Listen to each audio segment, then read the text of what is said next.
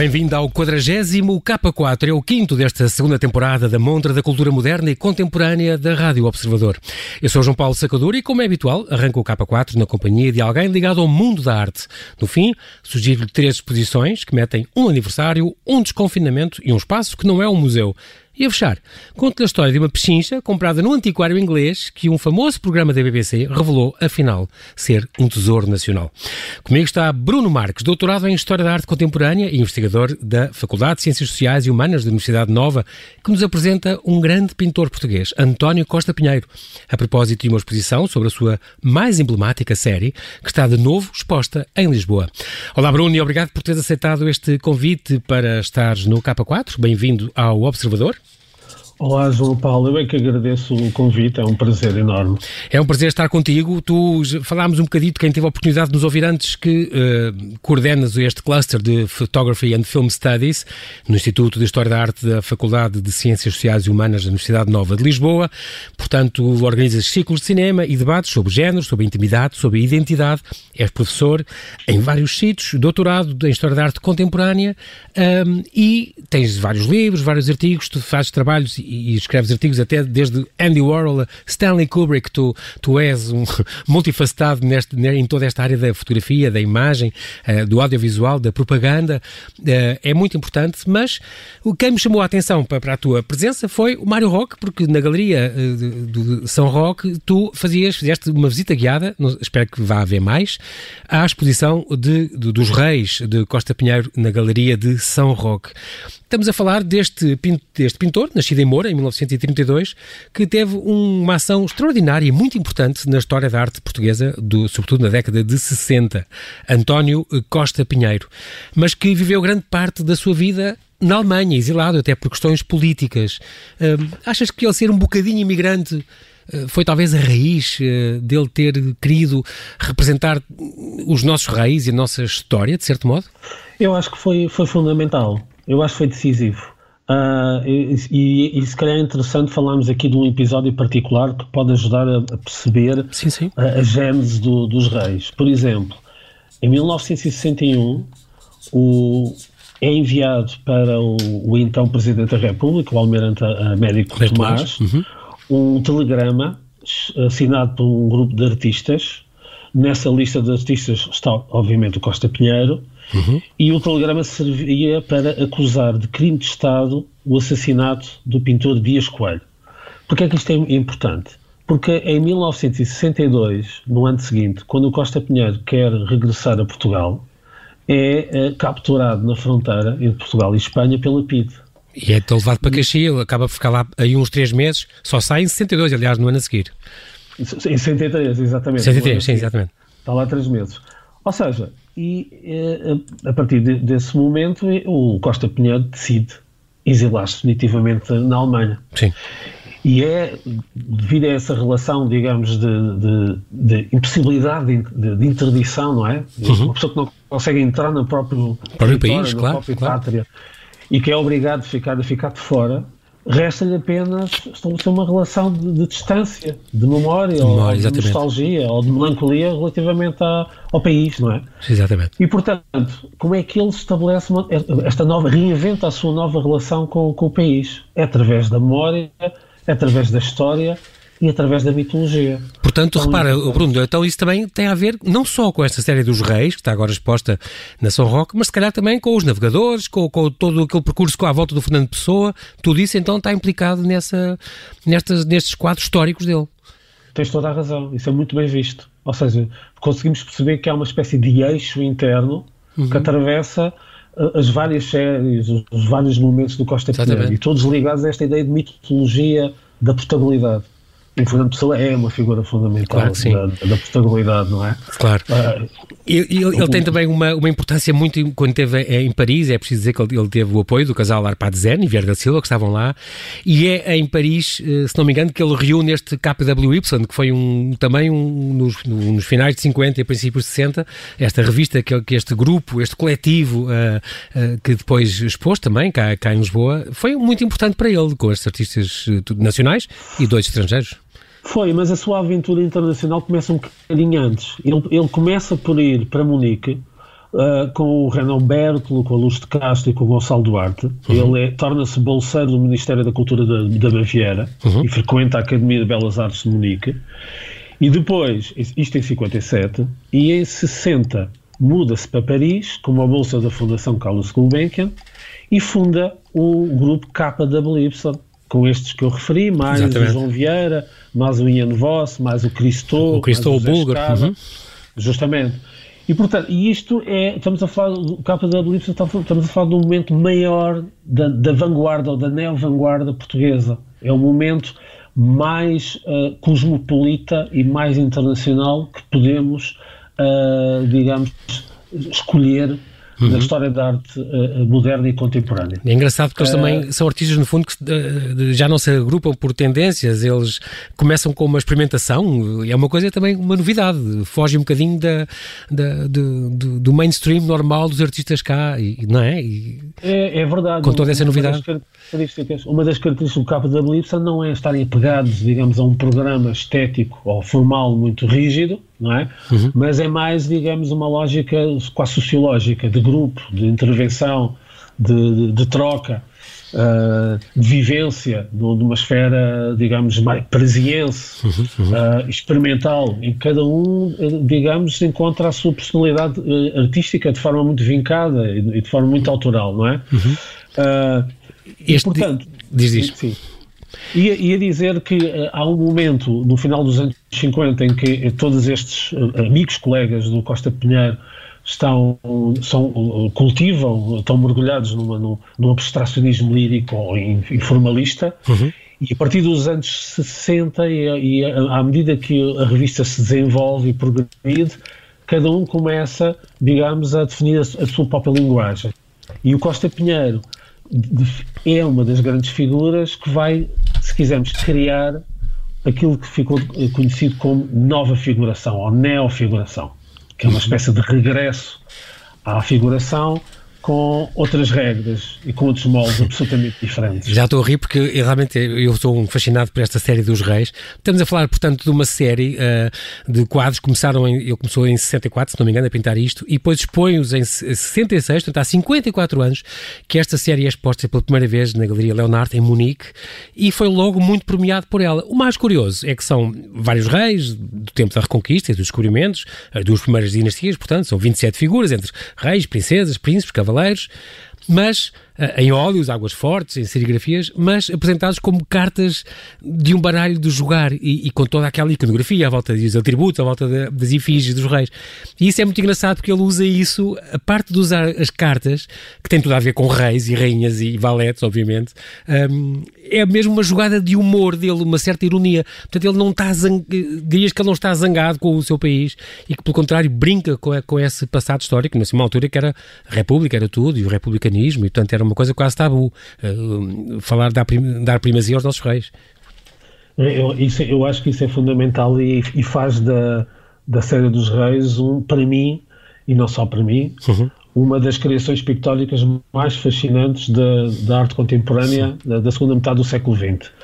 Porquê? O, o Costa Pinheiro, uh, que memória que ele tem do país e da forma como a história era apresentada. O, o Estado Novo uh, 32, 33 é instaurado, mas a linguagem estética vem de, de, um, de um escultor que é o Francisco Franco, que faz um monumento erigido ao Gonçalo Zarco no, no Funchal. Uhum. Estabelece ali um modelo da linguagem da estatuária ofici oficial que se, vai, que se vai prolongar, digamos, até ao final do, do, do Estado Novo. Ou seja, nos anos 60, aquela linguagem, aquele monumentalista, monumentalismo da estatuária de Estado já está mais do que bafiento. Como, por exemplo, o Leopoldo Almeida, no, no, no Just, padrão dos descobrimentos, por exemplo, este género, não é? Justamente, just, justamente. O é essa português. linguagem. Exato. Absolutamente, do, do, exacerbismo nacionalista. E ele vai brincar com isso, ele está literalmente a brincar com isso, a dizer, eu não quero seguir esta imagem oficial, mas quero, de certo modo, ele está a homenagear o, o nosso passado.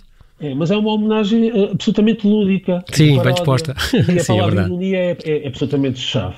O que é que ele faz? Ele retira essas figuras de, de, de, desse, desse pedestal, não é? Desses monumentos sim, sim, sim. das praças públicas e trá-los e faz-los descer ao nosso, ao nosso nível, digamos, ao nível mais terreno, mais prosaico que são as cartas de jogar que toda a gente claro. uh, conhece, toda a gente que passa de mão em mão.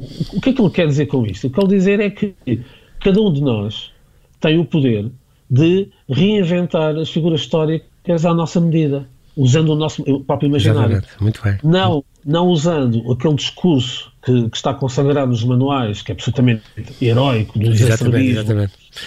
absolutamente exagerado, mas ele vai buscar vai, vai pescar nos cronistas e, sobretudo, e é essa a minha ideia, a minha tese da exposição, ele vai homenagear e vai atualizar o Fernando Pessoa, uh, tentando representar não só o melhor, mas também o pior, não o lado só solar, mas o lado também sombra de cada figura. Um, e posso dar um pequeno exemplo. Sim, sim. Exemplo. A exposição começa com com uh, dois, duas obras dedicadas a Adolfo Henriques. Uhum. E o Adolfo Henriques, claro, aparece logo uh, com o elmo, com a cota, com a espada, a espada medieval. Exatamente. Pronto, que, é, que, remete para a ideia de bravura, para a furacidade claro, claro. Do, do, do, do, rei, uh, guerreiro, cavaleiro. Mas ao mesmo tempo, se olharmos para os pés da figura, falta-lhe um pé e o pé é substituído por uma roda, como se fosse uma prótese. Uhum. Isso remete de uma forma jocosa de forma lúdica, para uma passagem dos Lusíadas em que o Camões, uh, num tom moralista e paternalista, uh, diz que o desastre que o, que o Dom Afonso Henriques sofre às portas uh, de Badajoz, Badajoz. Uhum. aquela lesão que ele, que ele, sofre na perna, é fruto da maldição que a Dona Teresa, a sua mão, a sua mãe, exato. por ele ter encarcerado no, no, no Castelo Lanhoso. Pronto. E, portanto, é este, digamos, sim, sim, o, sim. que é que fica na memória popular quando falamos do, do, dos nossos símbolos nacionais, no caso de Dom Afonso Henriques? É do filho que bateu na mãe. Exatamente. É, é, é o, que circula, é o que circula. E ele brinca com isso e, e, plasma isso na, nas, nas suas obras, é muito é engraçado. Isso, é isso que ele quer representar, exatamente, vamos falar, nos reis. Vamos falar uma coisa aqui, nós temos 3 minutos. Bruno, um, ehm, 54 anos depois de ser mostrado em Munique e mais de 30 depois de ter aparecido, de ter sido exposto no Centro de Arte Moderna da Fundação Gulbenkian, então temos aqui na galeria em São Roque 82 obras, portanto é um, um extenso corpo de pinturas, de desenhos, de aguarelas e tal. A mais emblemática obra dele, que lhe deu o prémio da cidade de Munique, portanto foi uma exposição é, é, incrível é, também para ele. Este audioguia, é preciso dizer que tem um audioguia, portanto, onde tu também apareces, também é construído por ti, que as pessoas, que é gratuito, que as pessoas podem chegar lá e ver esta exposição a seguir com que eu fiz isso e, portanto, é muito útil para perceber o, o andamento de toda esta série e também um catálogo onde além, além de ter este ensaio crítico sobre a originalidade de toda esta, esta pintura, cada, cada figura tem um texto interpretativo, portanto é, é muito completo. Tu, para fazer esta visita contigo, Bruno, é, é, possível combinar algumas visitas guiadas? Tu ainda vais fazer mais? As pessoas que queiram ir uh, podem ter estas visitas guiadas ou não? Claro que sim, basta, basta entrar em contato com a galeria Okay. E agendamos com todo o gosto uma, uma visita. Isso é muito engraçado porque eu acho que porque... vale muito a pena ler com um especialista que explica os vários símbolos também. Eu, eu ao ver aquilo havia imensas uh, pormenores que não sabia das figuras e que lá estão, lá, lá estão todos. Esta exposição tão lúdica e tão curiosa, esta exposição muito completa, que até tem os estudos uh, preparatórios e, no fundo, também ajuda a desvendar o processo criativo de Costa Pinheiro, que também é muito, muito importante. Sim, sim. Digamos que isso é uma das razões de ser da exposição. É, poder, é colocar a nossa atenção nos, nos trabalhos prévios, naqueles trabalhos que antecedem as grandes telas foram uh, logo vendidas pelo, aos maiores colecionadores da Alemanha e, e da Áustria uhum. e, que, e que deram não só o, o, o, o prémio da cidade de Munique, como referiste, mas uhum. também o, o, prestigiadíssimo Burda. prémio Burda. Uhum. Uh, o próprio. O, o, esta série foi imensamente bem, bem, recebida também pela crítica. No ano seguinte, o, o Costa Pinheiro ainda recebeu também o, o, Prémio Pintura BPA. Uh, e o que é, o, eu acho que essa exposição é, é, é, é particular porque uh, após uh, a exposição de 89 que a Gulbenkian lhe consagrou para, para, para, digamos, para comemorar o Dia de Portugal, que depois migrou para a Casa de Serralves e foi também para Macau. No ano seguinte, sim, sim. No ano seguinte. Esta, esta exposição tem a, tem a particularidade de uh, damos atenção, ao, digamos, a, a, a, estes trabalhos preparatórios, colocamos em correlação para perceber como é que a, a ideia surge e como é que se vai desenvolvendo até chegar à, à tela e também ao mesmo tempo uh, pusemos nesta exposição uma série de trabalhos que uh, são dedicados à, à Batalha de Alcácer Quibir. Porquê? Porque a razão de ser desta série é a figura que é mais mítica de todas e mais trágica. Dom Sebastião, é certo? Dom Sebastião. Aliás, é onde ele, onde ele explica que foi a primeira vez que usou o conceito das cartas de jogar, que é também é muito curioso por causa disso. Eu acho que uma grande ajuda é visitar esta exposição e, sem dúvida, também as pessoas com este catálogo ficar a saber mais sobre, a, sobre concretamente, sobre a figura, sobre a pessoa, que é que isso também é muito, muito importante. Ó oh, Bruno, nós ficamos, fica aqui este, este aviso, este convite. Também há outras, no catálogo, por exemplo, ficamos a saber que depois de pintar esta série e completamente assoberbado pelo, pelo sucesso que teve uh, uh, esta, esta exposição dos reis, esta série dos reis, ele depois bloqueou durante sete anos ou nove anos, ficou sem pintar. Ele não teve parado, mas bloqueou uh, a sua produção pictórica, o que é, é, é muito engraçado. Mas, Bruno, Sim. isto já, já, são coisas que a gente vai ter que ler no catálogo. Infelizmente é mesmo assim, nós não temos tempo para mais. Mas quero-te agradecer pela tua disponibilidade. Tu vais voltar também sobre outros assuntos. Eu renovo aqui o convite para, para visitarem a exposição Reis, Damas e Valetes, o imaginário de Costa Pinheiro, patente até 29 de agosto na São Roque, Antiguidades e Galeria de Arte Tu, na Rua de São Bento, 269 em Lisboa, de segunda a sábado, das 11 às 6. Muito obrigado, Bruno. Obrigado, eu. E no capa quadro deixo-lhe agora três sugestões que incluem um aniversário, um desconfinamento, como lhe disse, e um espaço que não é um museu. Quem está de parabéns é o Museu Coleção Berardo, e porque o 13 nem sempre é o número de azar, quem ganha somos nós, para celebrar o seu 13º aniversário, e devido ao período excepcional que atravessamos, o museu tem entrada gratuita até ao fim de julho. Além das exposições temporárias, renova-se o convite para visitar a exposição Brardo, agora com novas leituras, através dos projetos Constelações e da reabertura a 15 de julho da exposição permanente dedicada à arte moderna, no primeiro modernismo às novas vanguardas do século XX, em articulação com o projeto Constelações 3. Esta exposição convida a um novo olhar sobre obras de referência da coleção, algumas delas apresentadas ao público pela primeira vez. E para assinalar o regresso ao espaço físico da galeria, que durante o período de confinamento se reinventou, apostando em iniciativas online de caráter solidário e de destaque de, e divulgação. Do trabalho de artistas nacionais, a Welcome to Art apresenta a exposição Desconfinamento, Recompensa, do artista plástico neofigurativo Alfredo Luz, Casario, do mestre dos azuis Paulo Oceão e Corpus, do escultor Rogério Timóteo, são algumas das obras de um catálogo de 20 propostas para verdadeiros amantes de arte, mas também para todos os que são apaixonados por decoração, pela cultura e pelo trabalho de cada um deles. A mensagem subjacente ao mote pretende reforçar o apoio à cultura e a importância do retorno das atividades do setor. Até 14 de julho, na Welcome to Art, na Embaixada, ao Príncipe Real, aberta diariamente, do meio-dia às 8, exceto ao domingo.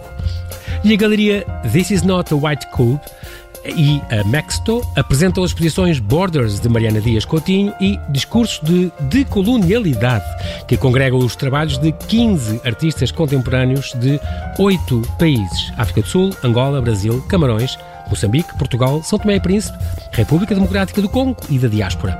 Promove-se assim um diálogo entre países com afinidades coloniais históricas e uma reflexão sobre a forma como a arte contemporânea africana se tem vindo a afirmar à escala global. Neste projeto, inicialmente desenvolvido para a mais recente edição da Arco Lisboa, a lotação máxima permite 50 pessoas dispersas pelos quatro pisos do espaço Nota Museum, na Rua Castilho, número 3, em Lisboa. Quem nunca viu o programa BBC Antiques Roadshow em que os locais levam os seus pequenos tesouros de família para serem avaliados por especialistas. Há oito anos, o padre Jamie MacLeod, que administra uma casa de retiros no norte de Derbyshire, levou uma pintura supostamente de Sir Anthony Van Dyke, que compraram no antiquário por 400 libras, para Newstead Abbey, onde a apresentou no programa. A apresentadora teve uma suspeita e chamou um especialista. Após meses de limpeza e de restauro, imaginem, a pintura foi verificada por Christopher Brown, uma autoridade mundial em Van Dyke, confirmou-se a sua autenticidade. É mesmo do principal pintor da corte inglesa sobre o rei Carlos I, considerado um dos mestres da arte do século XVII. É o retrato de um magistrado de Bruxelas parte da preparação do artista para uma obra de 1634 que mostra sete magistrados. O padre Jamie MacLeod, que a comprou no antiquário por 400 libras, tem afinal uma obra que vale 400 mil e planeia vendê-la para comprar novos sinos para a igreja. A apresentadora Fiona Bruce confessou: É o sonho de toda a gente descobrir uma obra-prima oculta. Estou emocionada que o meu palpite tenha sido certeiro. Descobrir que um genuíno, descobrir, descobrir que um genuíno Van Dyke é, é incrivelmente emocionante. Estou muito satisfeita pelo padre Jamie.